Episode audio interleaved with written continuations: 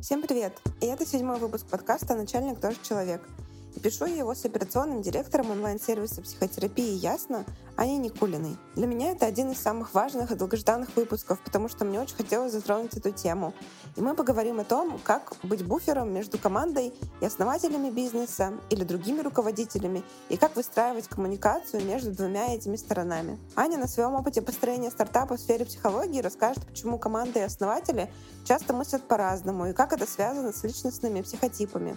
Еще мы внутри рассуждаем о том, что такое микроменеджмент, как управлять командой экологично и как не выгореть, если ты всегда как будто находишься между двух огней. Классного вам прослушивания!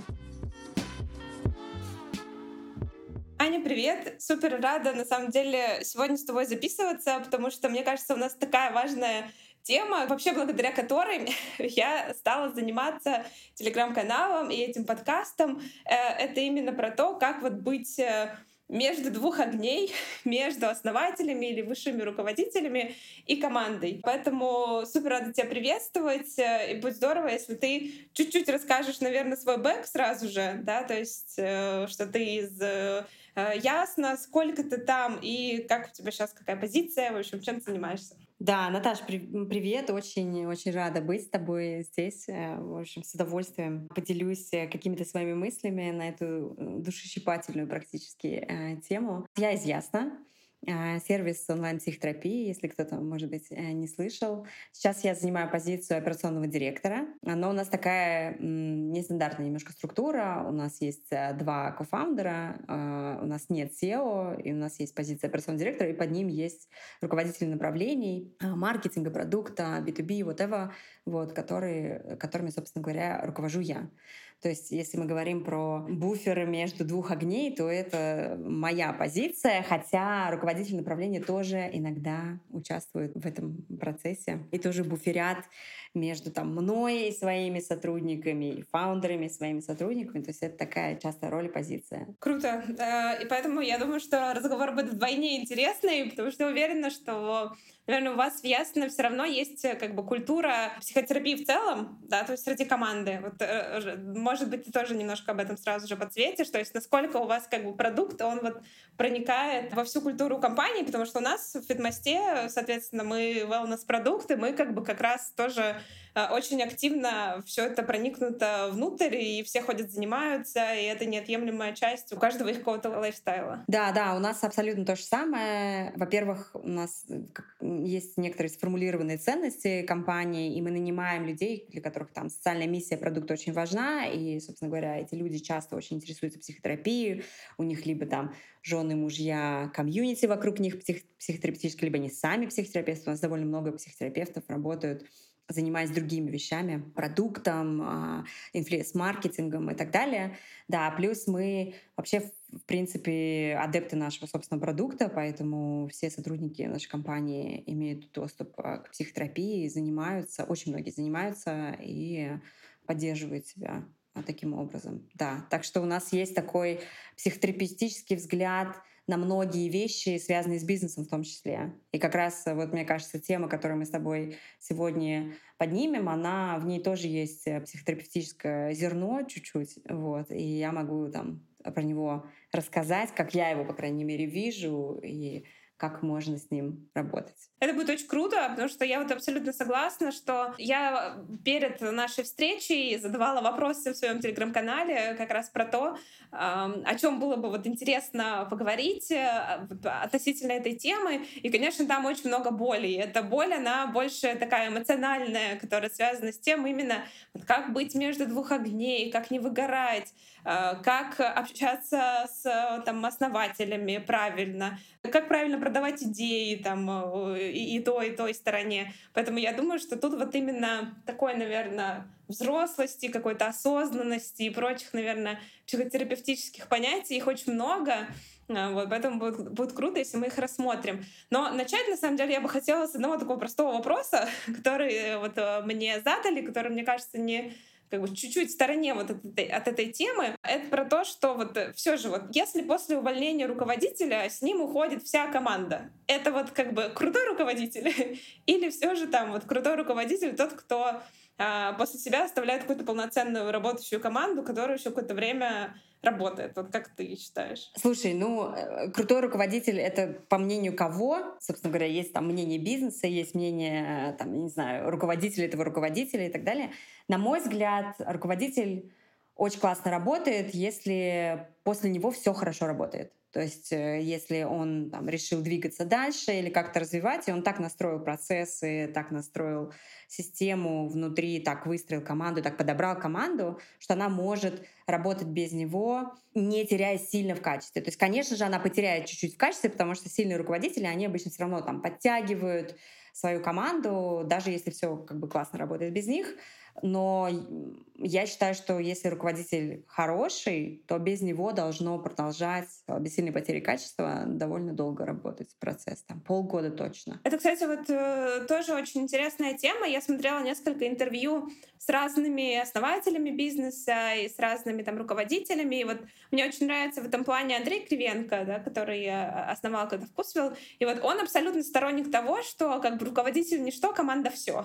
да, ну то есть условно как бы руководитель такой серый кардинал немножко, то есть и, и, вот надо все же как бы строить сильную команду. Но при этом я знаю другой подход, да, где все там завязано на там супер лидерстве, типа на супер там руководителях. Вот как у вас, может быть, тоже ты немножко поделишься, да, то есть это больше там лидерская структура, да, над которой как бы вот мы работаем и стараемся, чтобы у нас там менеджмент типа был классный, а все остальные, ну, команда и команда, да, или вы все же вот тоже идете к этой утопической, ну, для меня просто идея, потому что я сама к ней иду, что все все равно должны быть, там, не знаю, лидерами вот, в команде, и всех нужно стремиться как бы доращивать, дотягивать, помогать, чтобы вот каждый был там, не знаю, звездочкой. Слушай, ну ты знаешь, мы в этом году делали там коучинговое образование менеджерское для группы руководителей, и мы и там брали руководителей там не все, всех, в общем, руководителей, линейных в том числе. И мы поняли, что не все могут быть звездочками и сильными менеджерами просто по своему там психотипу.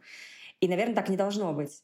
Но при этом я с Андреем очень-очень согласна. Я считаю, что в идеале нужно не бояться, как вот если ты руководитель, ты ищешь людей себе в команду, нужно не бояться брать сильных людей, нужно не бояться своих людей дотягивать до сильного уровня, чтобы они могли там с тобой, может быть, спорить. Может быть, это не очень удобно, но это абсолютно точно дает в длинной какой-то перспективе очень серьезный выхлоп к бизнесу. И несмотря на то, что у нас два очень сильных кофаундера в компании, которые изначально эксперты, там, вот Андрей Зайцев-Зотов, он там, эксперт в продукте, Данил Антоновский, он эксперт, там, эксперт в контенте и, собственно говоря, в комьюнити психотерапии, он сам психотерапевт. У них очень сильное экспертное видение, все равно команда, которая, которая под ними, это очень сильные руководители, которые умеют развиваться, которые прокачиваются. И у нас тоже в, там, в хендбуке, в наших ценностях прописано, что мы берем сильных людей к себе в команду. То есть мы стараемся а если вы на собеседовании точно не, не, не чувствуете, что да, это вот тот человек, которого я хочу взять, и он супер подходит, и он сильный, и он мне закроет как бы часть работы,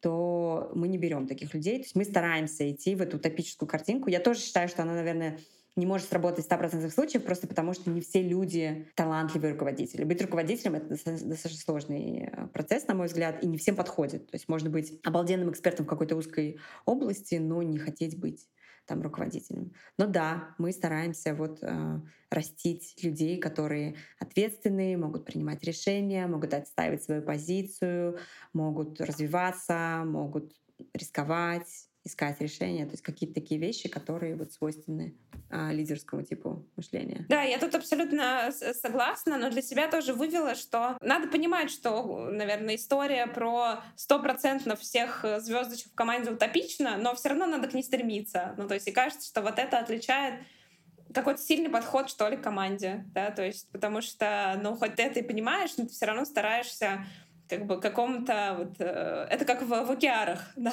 то есть ты как бы себе ставишь относительно достижимую цель, но если ты ее достиг, значит ты неправильно поставил. Вот, поэтому, наверное. Неправильно ее поставил, да. Да, да, так и есть. Да. Мы тоже пользуемся океарами, да, поэтому здесь мне тоже откликается. Я еще, знаешь, как-то мне кажется, что еще очень важно, вот, чтобы тебе самому было очень интересно, чтобы ты сам развивался как руководитель, сам развивался от своей команды. То есть не чтобы ты все время вкачивал в них ресурс, там, менеджерил их, вот это, там много, много что можно делать вот, самостоятельно, а чтобы команда, в свою очередь, тоже могла обладать какими-то вещами, которые дает тебе какие-то дополнительные инсайты, дает тебе какую-то дополнительную информацию, чтобы это был какой-то симбиоз, а не все-таки в одну сторону. Вот я верю mm-hmm. скорее больше в такую конструкцию. Мы, по крайней мере, в Ясно стараемся а, такие конструкции строить. Не, не везде получается, но мы к этому стремимся. Ну вот это как раз еще и про то, что отчасти, да, про сильных людей, и, и в то же время это и про вот выстраивание вот этих вот отношений на равных, да, потому что мне кажется, что как раз вот проблема вот э, того, что там есть у меня там условно а, собственник бизнеса, который всегда для команды агрессор, да, есть условно команда, которая всегда немного чуть-чуть впадает в жертву, это как раз вот про мэтчинг э, вот этих вот интересов, да, и умение быть вот в таких одинаковых позициях. Ну, на равных, чтобы быть в позиции взрослых, знаешь, не как родители, э, простите за психотерапевтические термины, не как родители ребенок, потому что очень часто как раз в этой конструкции, про которую ты рассказываешь, очень часто там фаундеры, кофаундеры — это какой-то из родителей, а их э, там руководители, люди, которые находятся под ними, — это дети. И, соответственно, конечно, нужно быть лучше в состоянии взрослый-взрослый, вот, потому что есть третье состояние, из которого как раз есть и пассионарность, и, и принятие решений, и отстраивание границ. Там очень, очень ресурсное состояние само по себе для того, чтобы как-то эффективно работать. Но это непростая не действительно задача. То есть это вот сейчас так я на словах так говорю, как просто. На самом деле, по сути, сути, не просто так очень многие команды считают э, там фаундеров или там руководителей агрессорами, потому что по сути вот то, про что мы там чуть-чуть с тобой говорили до начала записи э, этого подкаста, по поводу того, что руководители чаще всего или там фаундеры компании, у них есть определенный психотип, э, нарциссический психотип. Я, конечно, не говорю как бы in general, и все мы сочетаем разные психотипы, но есть все равно какой-то превалирующий. И именно этот там нарциссический психотип — это уверенность в себе, это уверенность там, в своих собственных идеях, это перфекционизм, это толерантность к риску. Это как раз те качества, которые позволяют людям открывать компании, придумывать идеи и доводить их до реализации, делать, собственно говоря, какие-то там, успешные, неуспешные бизнесы, но вот такой тип личностей чаще всего встречается среди там, фаундеров. А если говорить про, ну, там, или стартаперов, назовем это так, то что это такое стартап мышление. Вот. А если говорить про раннеров, про тех, кто, собственно говоря, потом этот бизнес строит, продолжает, то чаще всего там встречаются невротики. Ничего плохого вообще, я, кстати, не считаю.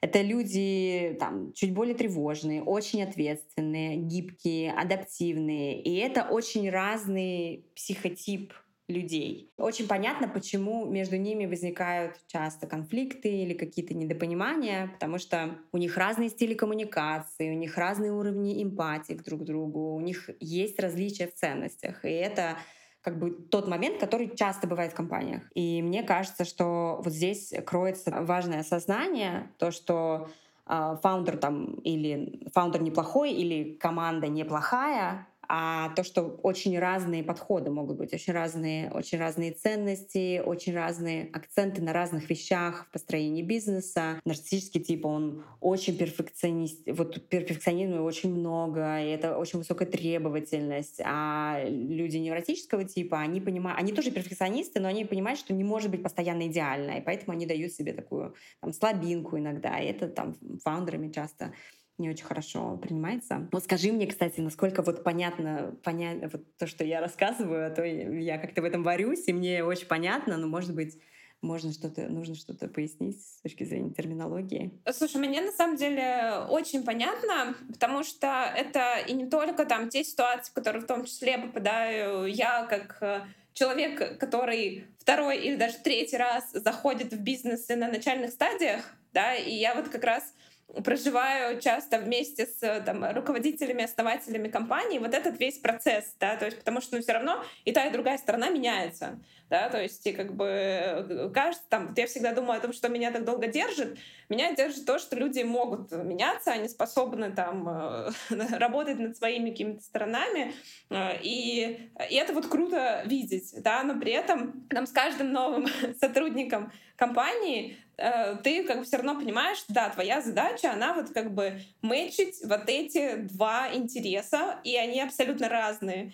И когда я поняла через, там, не знаю, тоже несколько лет терапии, когда вот я начала консультировать, и ко мне стали приходить ребята, вот они мне просто всей душой рассказывают про то, как им тяжело с их начальником, да, то есть с их руководителем. И сначала, то есть, конечно, я вот как там, не знаю, любой человек спасательского типа, мне хочется встать на защиту, сказать, да, да какой ужасный у тебя руководитель. А потом в какой-то момент меня перещелкнуло, и я как будто бы для себя открыла знаешь, какую-то загадку вот ты теперь решил или какую-то тайну открыл, что на самом деле что-то тут не так.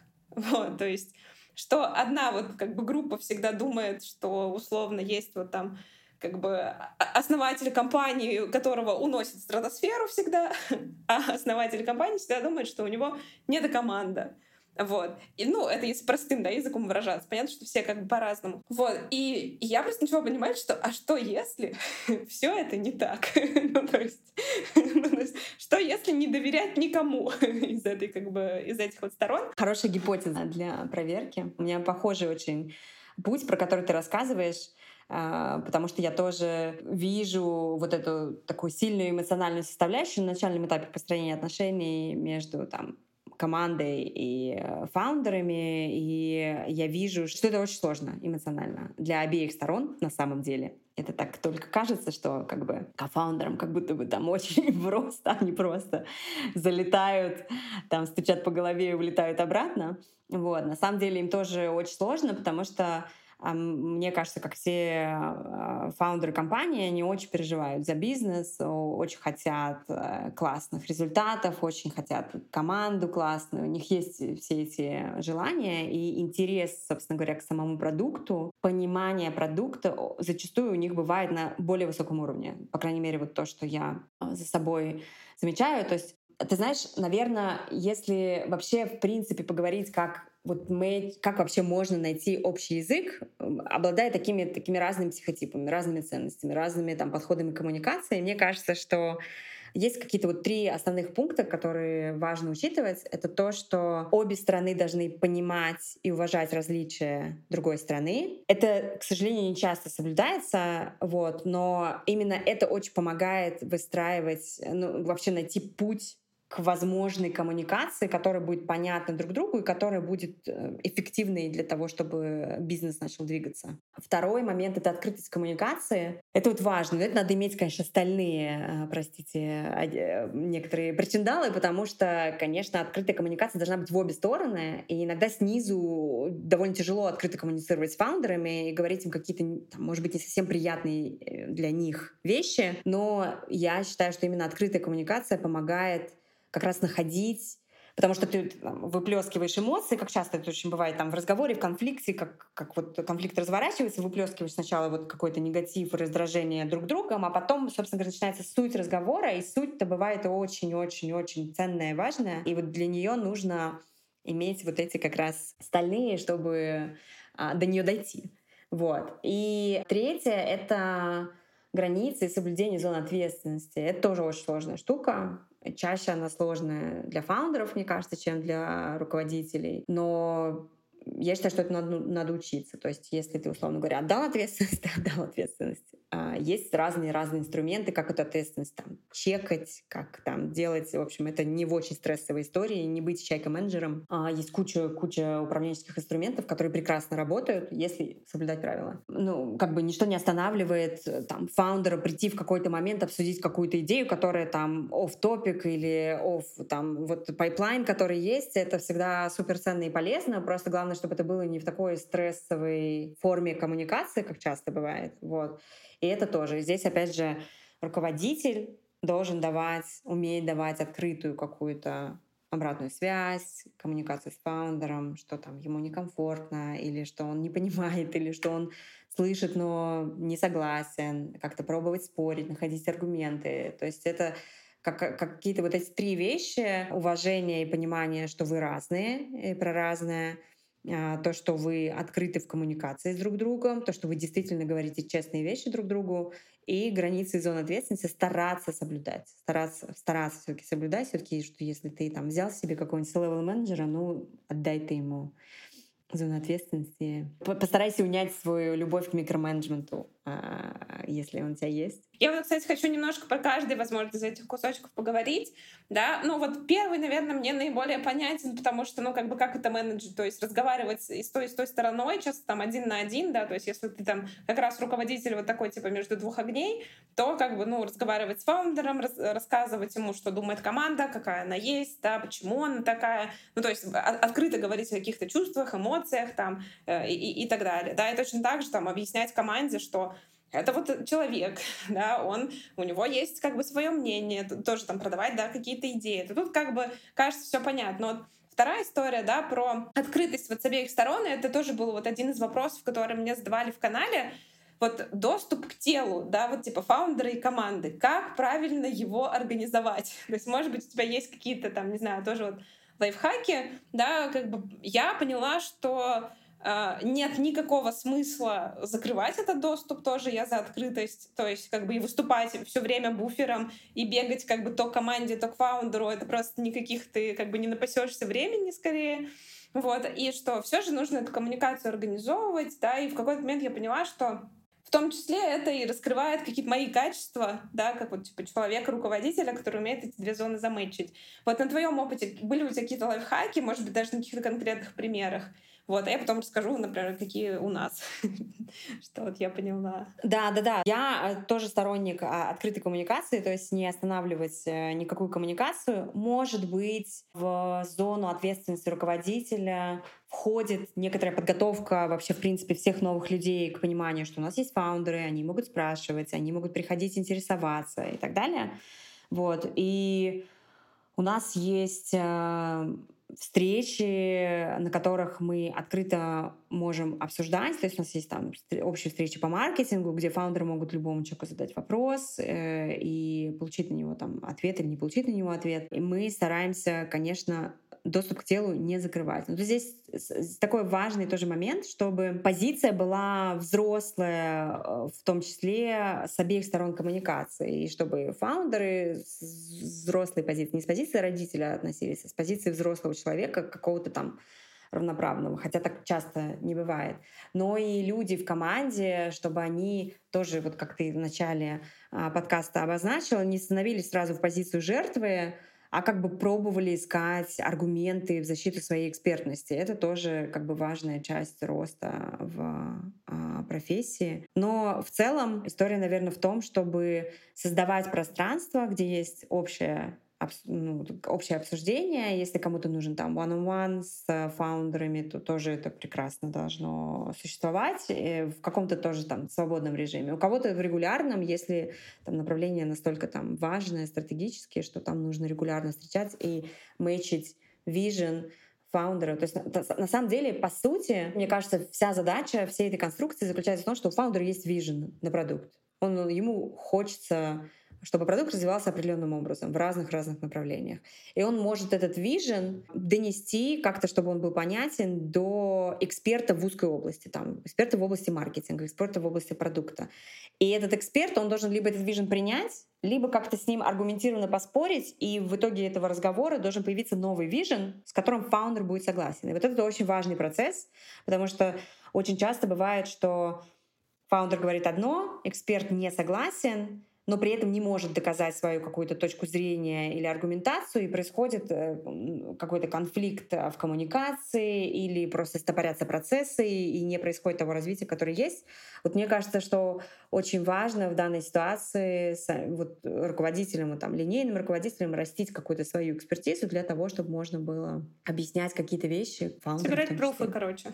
Да, абсолютно. Да, и это вот мы тоже, к чему я пришла, к тому, что самое главное, вот ты, ты верно и круто сказала, создать такое пространство, где это возможно обсудить. То есть, условно, если ты видишь, как вот руководители проблему, что там, не знаю, скрытого конфликта, значит, надо, возможно, поставить какую-то, не знаю, сессию обратной связи или что, или какую-нибудь ретро-рефлексию, ну, то есть и позвать туда как бы обе стороны и попробовать на это выйти. Если там проблема, не знаю, там недостаточно презентации результатов, то значит, там вот мы стали там делать такие крутые штуки, как шит-митинги, тоже у кого-то подсмотрели, конечно, мы не сами придумали. И это вот как раз такая штука, которая помогает вот замечить вот этот вижен, да, и, и я прям обожаю их, и часто, конечно, они могут проходить там э, не очень как-то конструктивно, но, по крайней мере, они могут вот вытянуть эту проблему да, как раз того, что а, там, специалист думает вот так одним образом, да, то есть он как бы по сути, приходит на этот шут-митинг и показывает, типа, вот, я вижу всю картину вот так, и мне кажется, проблемы такие-то, такие-то, такие-то. Вот, а основатель, там, фаундер может сказать, а я вообще не так вижу. Мне кажется, проблема вообще в другом. Вот, и это как бы круто, потому что ты создаешь вот такую площадку, где они именно вот об этом должны поговорить. Вот, и это круто. Да, вот, э, именно так. Вот, и желательно да, договориться. И желательно договориться. Это как, ну, это в идеале, конечно, но да, желательно договориться. Да, но тут как бы вот да. всегда Конечно, понятно, что нужны какие-то навыки там модератора, фасилитатора, да, таких встреч, а, вот, не, бояться их как бы выводить там на конструктив там и, и так далее, и учить как бы да, других людей, в том числе команду, презентовать как- как-то свои результаты верно, потому что я думаю, что часто вот эта обидка от команды, она возникает потому, что как бы у них складывается вот такое впечатление, что их основатель компании или там высший руководитель не слушает. Да, то есть, типа, они что-то говорят, а он не воспринимает. Вот это тоже, мне кажется, типичный вопрос, типа, как вот мне продать свои идеи?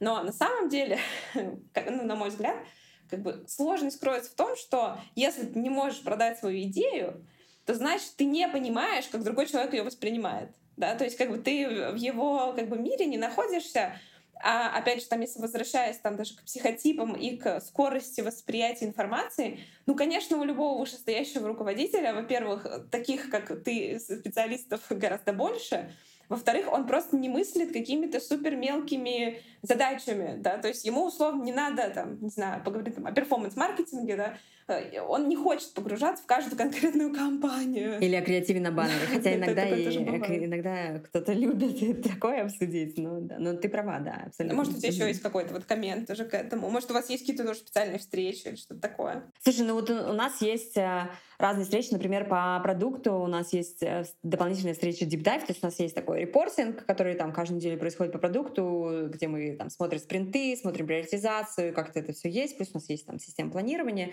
но у нас вот в продукте есть еще Deep Dive встречи, где мы там глубоко погружаемся в какую-то одну там проблематику и то решение, которое предлагает.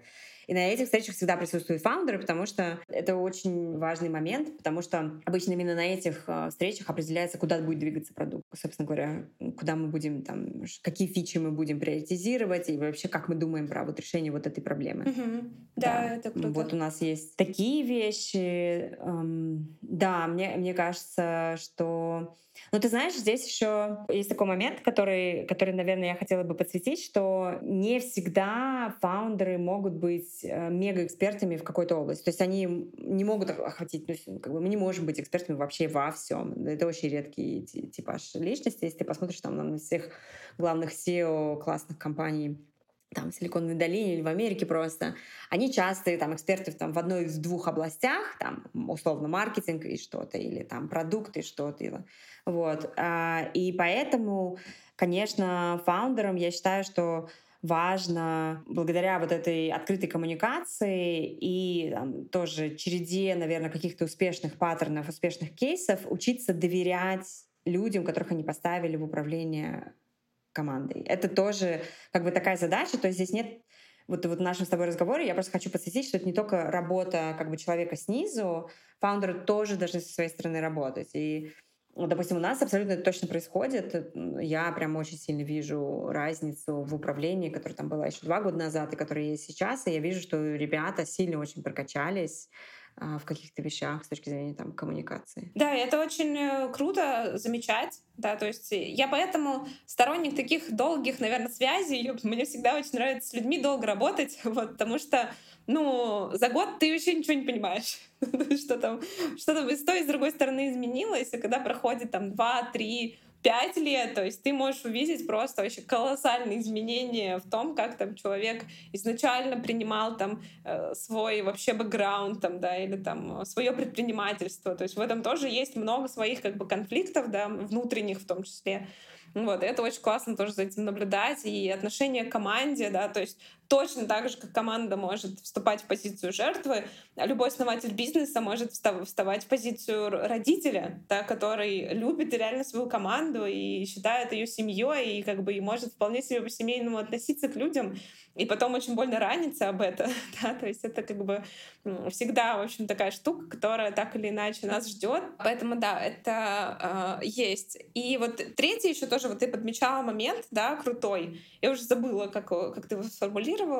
Про границы. Про границы, да, границы зоны, зоны ответственности, соблюдение зоны ответственности. Вот, э, и это как раз про микроменеджмент. И э, мы недавно смотрели видос такой от э, SEO Airbnb, э, вот, он как раз рассказывал про то, что для него есть микроменеджмент, и он так классно сформулировал, что часто как бы за микроменеджмент принимают то, что условно там основатель или там, ну, опять же, руководитель, даже там я как линейный руководитель, типа, я хочу быть в курсе, да, происходящего.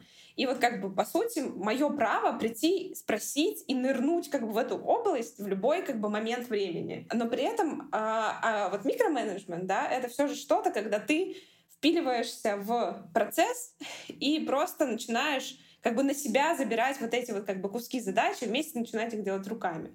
Вот, а что вот э, для тебя вот, вот это как бы есть реально микроменеджмент, а что есть вот как бы ну, такое экологичное управление, да, условно, с правами, правами всех соблюденными. Ну да, слушай, ну здесь это, конечно, такой интересный вопрос. Я абсолютно согласна, что часто микроменеджмент воспринимают вот при, при любом, вот я прям иногда вижу, когда есть э, люди, которые говорят, вот мой руководитель микроменеджер, а на самом деле руководитель просто хочет быть в курсе и, может быть, там с первого раза не понял там структуру или не понял процесс, ему хочется разобраться, и он как бы задает какие-то дополнительные вопросы. Мне кажется, что здесь ключ к тому, чтобы микроменеджмент не воспринимать негативно, это, во-первых, форма, в которой этот микроменеджмент проходит, а, периодичность, может быть, или понимание того, как, как это происходит. То есть некоторая моральная подготовленность к тому, что вот у тебя есть руководитель, который раз в какой-то период приходит и там чекает твой процесс. Я вообще считаю, что это, кстати, супер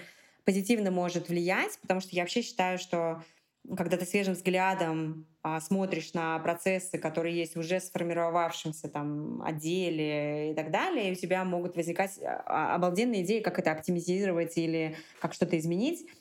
И поэтому вот в таком залезании как бы под, чуть-чуть подготовленном с точки зрения психологического комфорта сотрудника, я не вижу вообще ничего плохого. Я считаю, что это супер. Ну и форма должна быть. То есть она, форма должна быть не обесценивающая. То есть не залезать типа, мне кажется, тут ничего не работает, а залезать э, со словами а, слушай, ну вот э, я уже забыл, как вот это все устроено, покажи мне, давай расскажи, мне интересно, я там забыл, хочу снова вовлечь. То есть вот это как, какое-то такое чуть более уважительное отношение к рабочему пространству, рабочей территории человека, который работает под тобой, это как раз является, с моей точки зрения, экологичность. А еще, мне кажется, что микроменеджмент, он же очень часто про потерю контроля и про то, что часто там руководители, которые этим э, увлекаются, они и немножко боятся потерять контроль. И здесь это чисто психологическая вообще-то проблема, и это история про доверие к тому человеку, которого ты поставил, и умение, ну, умение доверять на самом деле. Вот, и это все решается на сессиях с психотерапевтом, в том числе. Вот, хороший, хорошая интеграция. интеграция. Нативная интеграция, приходите. Да, да, да. Приходите, умеем с этим работать. Я вообще супер согласна, и для меня стало тоже открытием, что я своему вышестоящему руководителю могу предложить или спросить о форме удобной для него отчетности. То есть, и, и вот это тоже я очень часто вижу в линейных да, руководителях, то есть, условно, там есть вот когда C-level, есть там минус один да, что как бы вот, или там начинающих руководителей, то есть они пытаются сделать кучу отчетов, которые удобны им, и потом вот эти отчеты там скинуть, ну, типа, скинуть да, ссылку, да, да, короче. да, да. Там, ли, там лежит. И он заходит... с макросами. Разбери, да, разбирайтесь. Да, mm-hmm. да, да. И любой человек, который туда заходит, просто ничего не понимает. вот.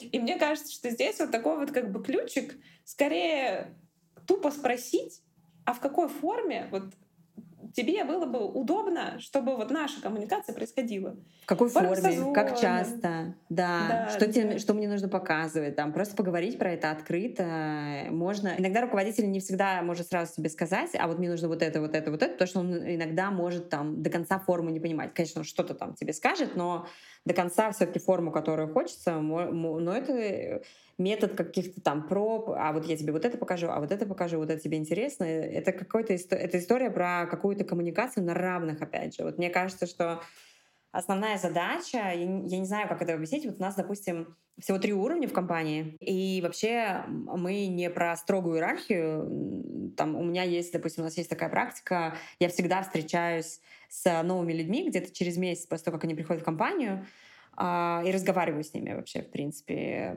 что-то там рассказываю, и хочу им просто показать, что мы открыты с точки зрения коммуникации. То есть мы любим, когда вот там неважно, операционный директор или я, кто угодно, вот. И когда ко мне приходит бухгалтер, я не хочу вот этого придыхания, что он там забывает слова, потому что он со мной разговаривает, и я хочу, чтобы он просто понимал, что я человек, мне нужно что-то понять, а он тоже человек, эксперт еще в какой-то своей области, ему нужно как-то объяснить, чтобы я это поняла. Вот, это вот какая-то основная история про коммуникацию. Мне кажется, ты знаешь, это мне немножко напоминает, у меня э, бездев э, бэкграунд, я вообще, в принципе, там, в продажах и бизнес-девелопменте очень много была. И мне кажется, что это вообще, в принципе, очень похоже на продажу. То есть, по сути, тебе нужно понять, в какой форме тебе нужно принести нужную информацию, то есть ты должна понять потребность другого человека и продать ему то, что там вот как бы ты сформулировать таким образом, чтобы ему это было понятно купить.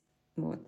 Не знаю, мне, мне это очень откликается. Причем так, я согласна, потому что, знаешь, это так забавно, потому что это же мы там все, не знаю, маркетологи, дизайнеры, там, э, продажники, условно, там, безделом занимаемся. И мы столько говорим про исследование аудитории, да, про то, что так важно понимать, что от тебя хочет аудитория, и в нужной форме для нее все делать. Но как только дело касается, типа, нас лично и наших каких-то страхов, эмоций, да, вот э, типа вот этой вот как бы притирки коммуникаций, мы почему-то напрочь об этом забываем, и нам проще там часто сказать, что типа, ой, да он просто не включается, улетает в стратосферу, короче, я вот уже пробовал миллион раз, и это не помогает. Вот. При этом э, я не исключаю того, что есть реально бизнесы, где не получается договориться, да, то есть, и вот мне кажется, что как раз вот взрослость, в том числе там твоя там руководительская, она заключается в том, что если ты понимаешь, что глухо, и ты не можешь найти этот ключик, ну, тогда как бы, э, если не за что держаться, то не надо держаться, да, и вот мне кажется, что многие, наверное, вот ответы на вопросы, а что мне делать с моим фаундером, как быть, как бы я уже пытался договориться, меня все равно микроменеджер. Ну, ответ на самом деле простой, значит, ключик вы не нашли. Да, я согласна. Как бы вы как я бы, не пытались.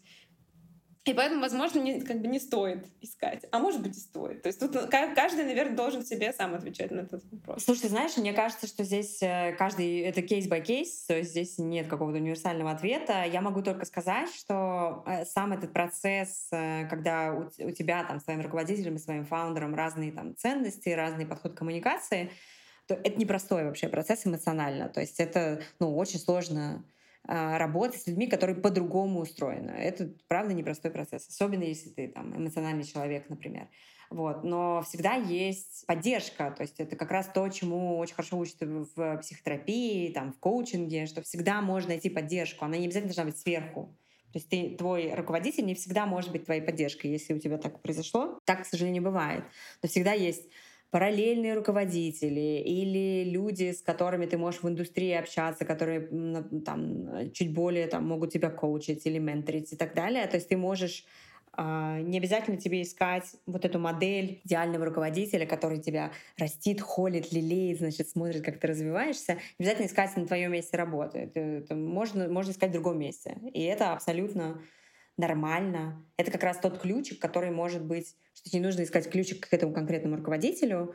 Да, у вас есть там какие-то, вам в любом случае нужно договариваться, в какой форме вы там будете коммуницировать, там, репортить и все остальное, но в целом а, вот эту какую-то поддержку для своей же собственной вот какое-то ощущение психологической безопасности, ощущение просто удовлетворения от своей собственной работы можно искать не обязательно в своем собственном руководителе. Это очень крутая мысль, потому что тоже вот я особенно в консультациях сталкиваюсь, что... И я думаю, что это часто, наверное, вопрос как раз с психологом, который разбирают, типа, что в итоге ты сам в своем руководителе ищешь вот это вот как бы беспрекословное одобрение себя.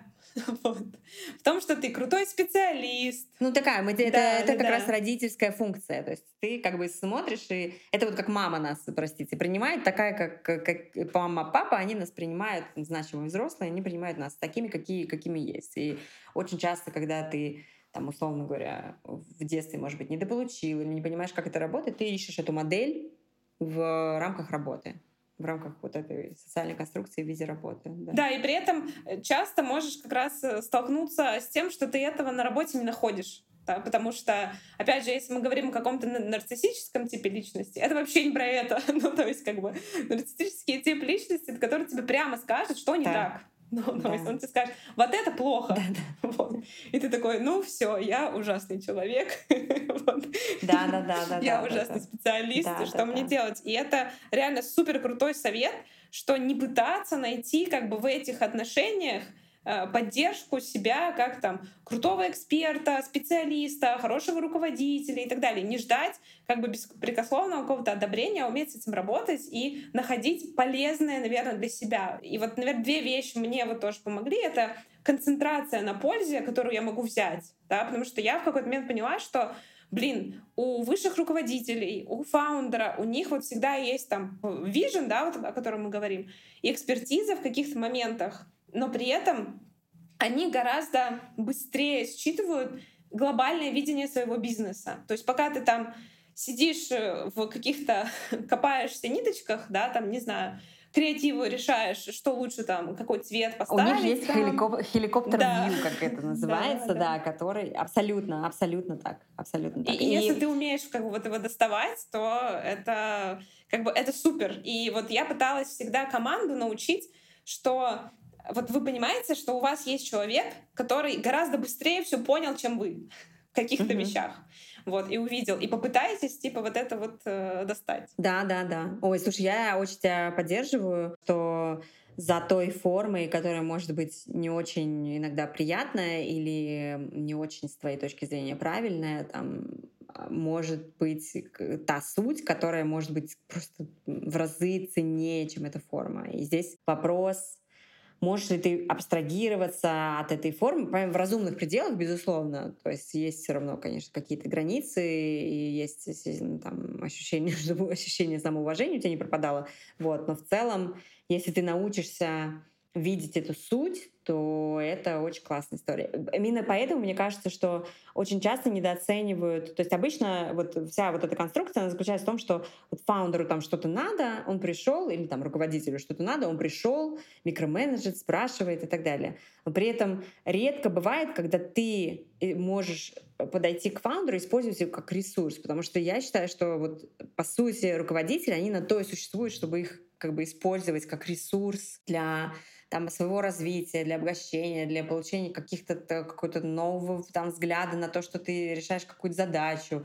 И, и если ты научишься вот это делать и находить этот подход, и пробовать выстраивать коммуникацию там, с руководителем, с фаундером, слушай, вот у меня есть такая задача, а вот я вот с этой стороны подошел, с этой стороны, с этой стороны подошел, и чувствую, что как хочется, и тебе просто там фаундер, потому что, опять же, у него хеликоптер вид, потому что он видит очень масштабно весь бизнес, он может сказать, а вот ты про это думал, а вот про это думал, и ты такой, вау, и класс. Ну, то есть, и это тебе может помочь. Да, это вот тоже ты круто затронула, потому что я даже над своими тоже ребятами наблюдаю, я часто им говорю, типа, не стесняйтесь меня использовать.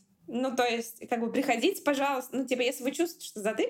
Но вот это, мне кажется, не знаю, может быть, это феномен какой-то российской культуры. Типа, страшно подойти и показаться некомпетентным.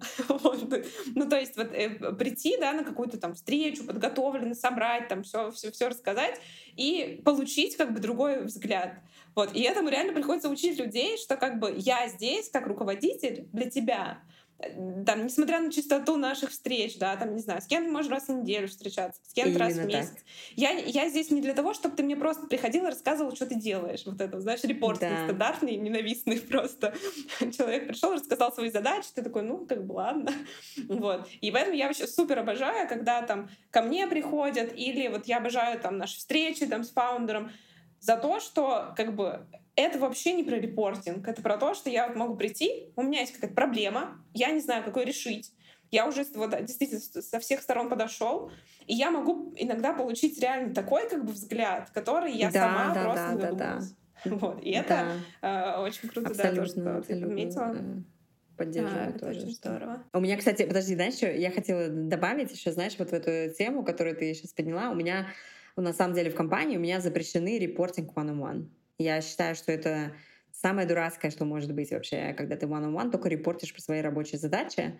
То есть э, у меня всегда, я всегда one-on-one и вообще воспринимаю как то, что ты приходишь, э, разговариваешь с человеком, а, со своим руководителем или разговариваешь со своим подчиненным, и, собственно говоря, ты у него спрашиваешь, что ему мешает быть более эффективным в работе. Ну, я условно сейчас сформулировала, но, условно говоря, ты ему помогаешь как бы преодолеть какие-то стоперы, которые у него есть, или как, какой-то дискомфорт. Он должен себя чувствовать... Это может быть все что угодно. Это может быть совершенно не с работой связанная проблема. Это может... А может быть с работой связанная проблема. А может быть с человеком в команде у него связанная проблема.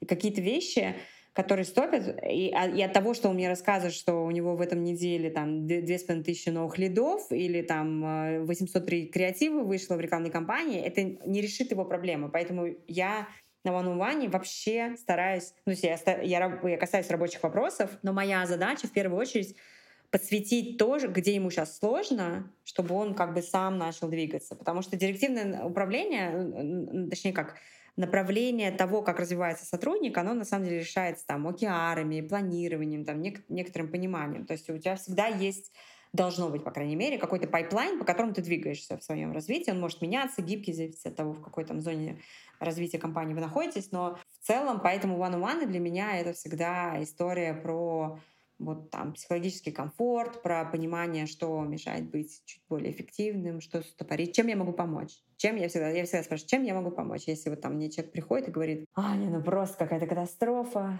что-то там. Вот, и я говорю, чем я могу помочь? Скажи, я готова, я готова. Я поняла, что ты пришел со мной с болью, давай, чем я помогу. И вот, и вот это я люблю, и вообще мне кажется, что это очень важно, чтобы сотрудники умели и использовать своих руководителей. Угу. Не для прямого, не для прямого репорта. Не для прямого репорта. Прямой репорт можно просто систему дашбордов сделать, как бы вот тебе прямой репорт. Ну, не нужно для этого тратить время а, коммуникации как мне кажется. Еще, кстати, если вы вот какая-нибудь там удаленная команда, тоже вот это мне всегда выражало, то, блин, на самом деле все видно, как человек работает. Где он в чатах, как он общается, какие он задачи делает. Вот вообще, вот как бы вот этот репорт, ну, как правило, он не нужен, потому что ну, все запланировано там, да, предложено там. И, и видно, да, человека видно по его результатам всегда. Вот. И, конечно, когда он приходит просто рассказывать, что он делает, это просто для тебя, как для, для руководителя, типа, я и так вижу, что ты делаешь. Вот. Ты мне лучше расскажи, как бы, а что тебе мешает делать это еще более эффективно, еще более круто? Да, абсолютно. Абсолютно так. Там можно придумать другую систему. То есть у нас, допустим, почти во всех частях компании у нас спринтовое планирование. И мы, у нас есть общие встречи, где мы синхронизируемся там, всей командой, которая занимается маркетингом, всей командой, которая занимается продуктом, дизайном, whatever, B2B. Мы синхронизируемся по этим спринтам и видимся, как двигаться в целом там все видно. Все видно, как кто куда что двигает. Вот. И поэтому, конечно, на one-on-one там какие-то другие должны решаться задачи а, для того, чтобы ну, как бы человек лучше работал. Да, короче, приходите на one on one, чтобы расти как э, человек, как э, спец, а не как, как репортер. Используйте своих руководителей. Да, Прямо, используйте, используйте. Да, придите и скажите «хочу». Я вот еще хочу, наверное, э, мы же, конечно, долго говорим, но ничего, все равно я очень хочу эту тему затронуть вот этого самоменеджмента, да, э, то есть мы уже затронули, типа, что не, не искать поддержку там, где ее ты не можешь получить, да, возможно, и использовать там рынок, э, менторов, психологов там и так далее, вот что тебе, возможно, еще помогает вот не выгорать во всей этой ситуации, потому что, ну, на самом деле, вот работа между двух огней, это типа у тебя то, то как, как говорила моя бабушка, то понос, то золотуха, да, да, что да. постоянно, что что-то постоянно происходит. Вот, какие вот у тебя есть какие-то вот, может быть, меры селф такого менеджмента, да, заботы о себе, которые вот тебе помогают не ну, не реагировать тоже, потому что, как бы, ну, все мы люди как бы эмоциональные, mm-hmm. и это все равно отражается на нашем каком-то самочувствии. Безусловно. Слушай, ну я здесь, наверное, скажу, ну, во-первых, э, я в психотерапии, и психотерапия, конечно, меня поддерживает очень. То есть это как бы тот инструмент, который мне дан, в том числе для того, чтобы решать какие-то сложные эмоциональные задачи, которые у меня есть, э, связанные с работой. Вот. Во-вторых, я очень люблю, я не знаю, читала ли ты книжку, наверное, читала, ей 150 лет, э, Галенсиони про «Пять пороков команды», как вообще выстроить э, команду, которая будет раб- раб- рабочей историей. Вот. И там есть э, первый уровень про доверие, а, выстраивание доверия. И вот это для меня очень важная поддержка. То есть у меня должна быть всегда команда в, вот, в, люб, на любой работе, в которой я нахожусь. У меня должна быть команда, с которой, с членами которой у меня выстроены доверительные отношения. Вот это для меня супер важно. И я имею две команды на своей работе. Вот находясь в позиции операционного директора, у меня есть одна команда, которая состоит из двух кофаундеров, и вот мы там пытаемся выстроить доверие, искренние разговоры и какие-то обсуждения каких-то сложных вещей. И есть вторая команда, там руководитель направления, с которой мы тоже выстраиваем а, вот это доверие, и это меня очень поддерживает. Вот э, меня очень поддерживает, что я везде как бы честна, то, что у меня есть действительно открытые отношения, где я могу говорить вещи такие, как вот я, как, такие, какие они есть. Мне не нужно там что-то как-то придумывать, увиливать и так далее, потому что мне кажется, что вот эта часть, она, конечно, очень забирает ресурс. Это просто к тому, что мне кажется, что очень важно быть э, честным со своими там кофаундерами и фаундерами для того, чтобы вообще хоть какая-то коммуникация сложилась. Но иногда бывают там, да, эмоциональные всплески, я тоже устаю, как бы, и иногда бывает сложно. Я в этот момент говорю, мне сложно. Я так... Такой человек меня научили уже вот. Э, годы в терапии научили говорить, мне сложно, мне некомфортно, мне это тоже очень поддерживает. Наверное, я говорю сейчас такие про психологические инструменты. Есть еще просто какие-то там реальные инструменты просто самоменеджмента в работе, там условное там планирование короткое, длинное, более длинное и там большой объем каких-то разных встреч, которые помогают тебе держать руку на пульсе и понимать, что там происходит. Вот. Но это такие уже рабочие вещи, все по-разному это выстраивают.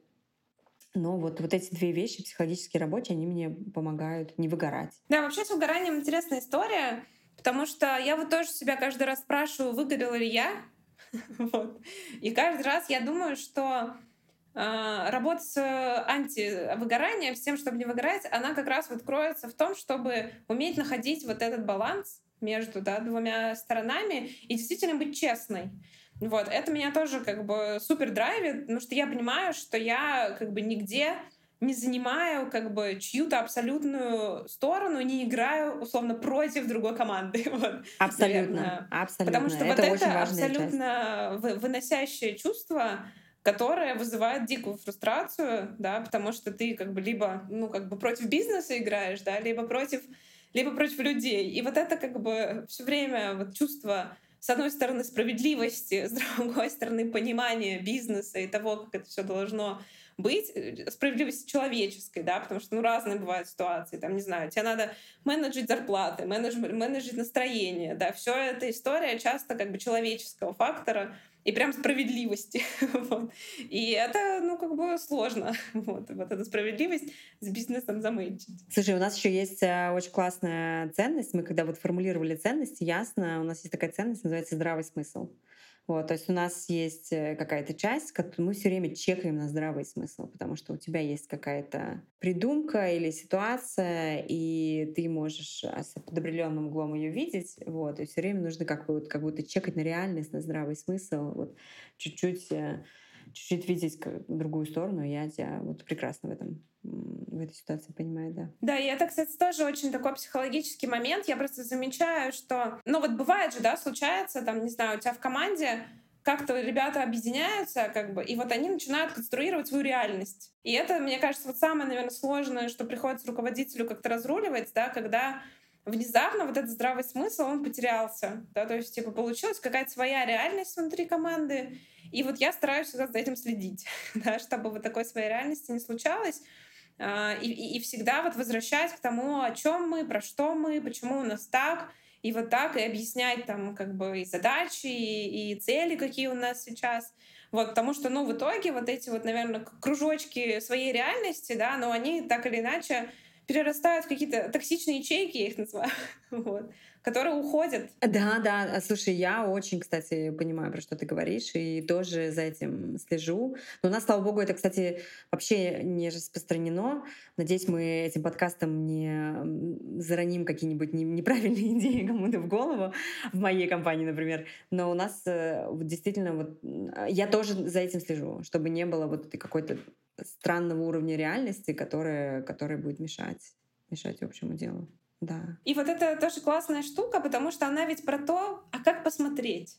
Да? Ну, то есть вот ты всегда можешь ну, то есть смотреть на все, вот, и создавать, сам конструировать свою вот эту как бы, психологическую реальность, в которой ты находишься. да, и это вот про то же, как смотреть на бизнес. Да, вот, типа, вот я смотрю, или там своего фаундера, как вот я на него смотрю, на свою команду, как я смотрю, да, и вот это, конечно, вот держать себя в адекватном разуме, вот, как, ну, ну, у меня тоже вот э, Слушай, ну это все про критическое же, это все про критическое мышление. То есть, по сути, тебе всегда нужно себе какие-то задавать, может быть, неудобные вопросы, или там, может быть, ты чувствуешь одно, и пробовать подумать, а на самом деле, что вот он, может быть, имел в виду, или вот как действительно эта конструкция вот здесь вот работает. Да, поэтому это мне кажется, это еще про, знаешь, про правильный вопрос. А что, если вот то, что я сейчас думаю, это не так? Абсолютно. Вот я всегда часто, вот я когда себя ловлю на том, что там я начинаю, ну это же как у, как у любых людей, ты начинаешь думать, типа, а вдруг тут какая-то несправедливость кроется, начинаешь додумывать, и потом ты такой, а что если все это брехня? что если мне надо с кем-то проконсультироваться? И тут, конечно, помогающие специалисты, ну, как бы я тоже без терапии не живу уже третий год. Вот, и я считаю, что это то, что мне супер помогает, э, именно вот как бы держать себя в здравой реальности. Потому что ты приходишь к психологу и говоришь, господи, все ужасно, меня не любят, не ценят. И как бы и тебе просто человек говорит, слушай, ну а что ты хочешь? Как, как, что, как это должно быть? Вот. Ты такой, Хоро, хороший вопрос. Да, да, да. И, или давай посмотрим на, на, на это с другой стороны, например. Да, да, да, да. Круто. Ну что, наверное, будем заканчивать. Мне кажется, что мы на все вопросы ответили. Вот. Постарались максимально экологично со всех сторон это объяснить, потому что, ну, все эти обиды понятны, потому что лежат они в плоскости человеческого какого-то фактора, отношений так или иначе, которые надо устанавливать. И это очень сложная, мне кажется, штука, особенно на нашем российском каком-то пространстве вот, э, коммуникации, где в целом коммуникации все еще, к сожалению, не дается какая-то важная роль. Да, то есть все равно мы отдаем предпочтение хардам, работать, делать задачи там, и так далее. И очень сложно вот это перестраивать в сторону, а как мы вообще общаемся, а как мы вообще живем, для чего, какая, какие у нас цели и так далее. Это все трудно, но это очень важно, потому что ну, любой как бы коммуникационный конфликт ведет к потере эффективности, к сожалению. Вот, и его, конечно, надо разруливать. Да, все-таки, мне кажется, всегда очень важно помнить, что мы здесь э, все собрались делать э, классное дело, и то, что мы это делать должны ну, в какой-то комфортной для себя обстановке, для того, чтобы это эффективно происходило. Вот. И как-то стараться туда стремиться. Поэтому если там вам некомфортно, смотрите на своего там руководителя, фаундера, пытайтесь понять, почему он так делает, пытайтесь там чуть больше, может быть, изучить э, про него, понять, почитайте несколько книжек про психологию человека, психологию поведения, психотипы разные, и просто тогда увидите не только какие-то вещи, которые с вами в негативную сторону резонируют, но и в позитивную тоже, потому что никогда не бывает черного и белого. Всегда есть оборотная сторона медали. А, на этой замечательной ноте мы будем заканчивать. Аня, спасибо тебе большое. Мне кажется, у нас получился супер глубокий разговор, который я очень надеюсь, что многим поможет, потому что я просто знаю, насколько это вообще тяжелый, э, тяжелый разговор, тяжелое принятие, да, наверное, того, что тебе тоже надо быть взрослым в каких-то в каких-то ситуациях.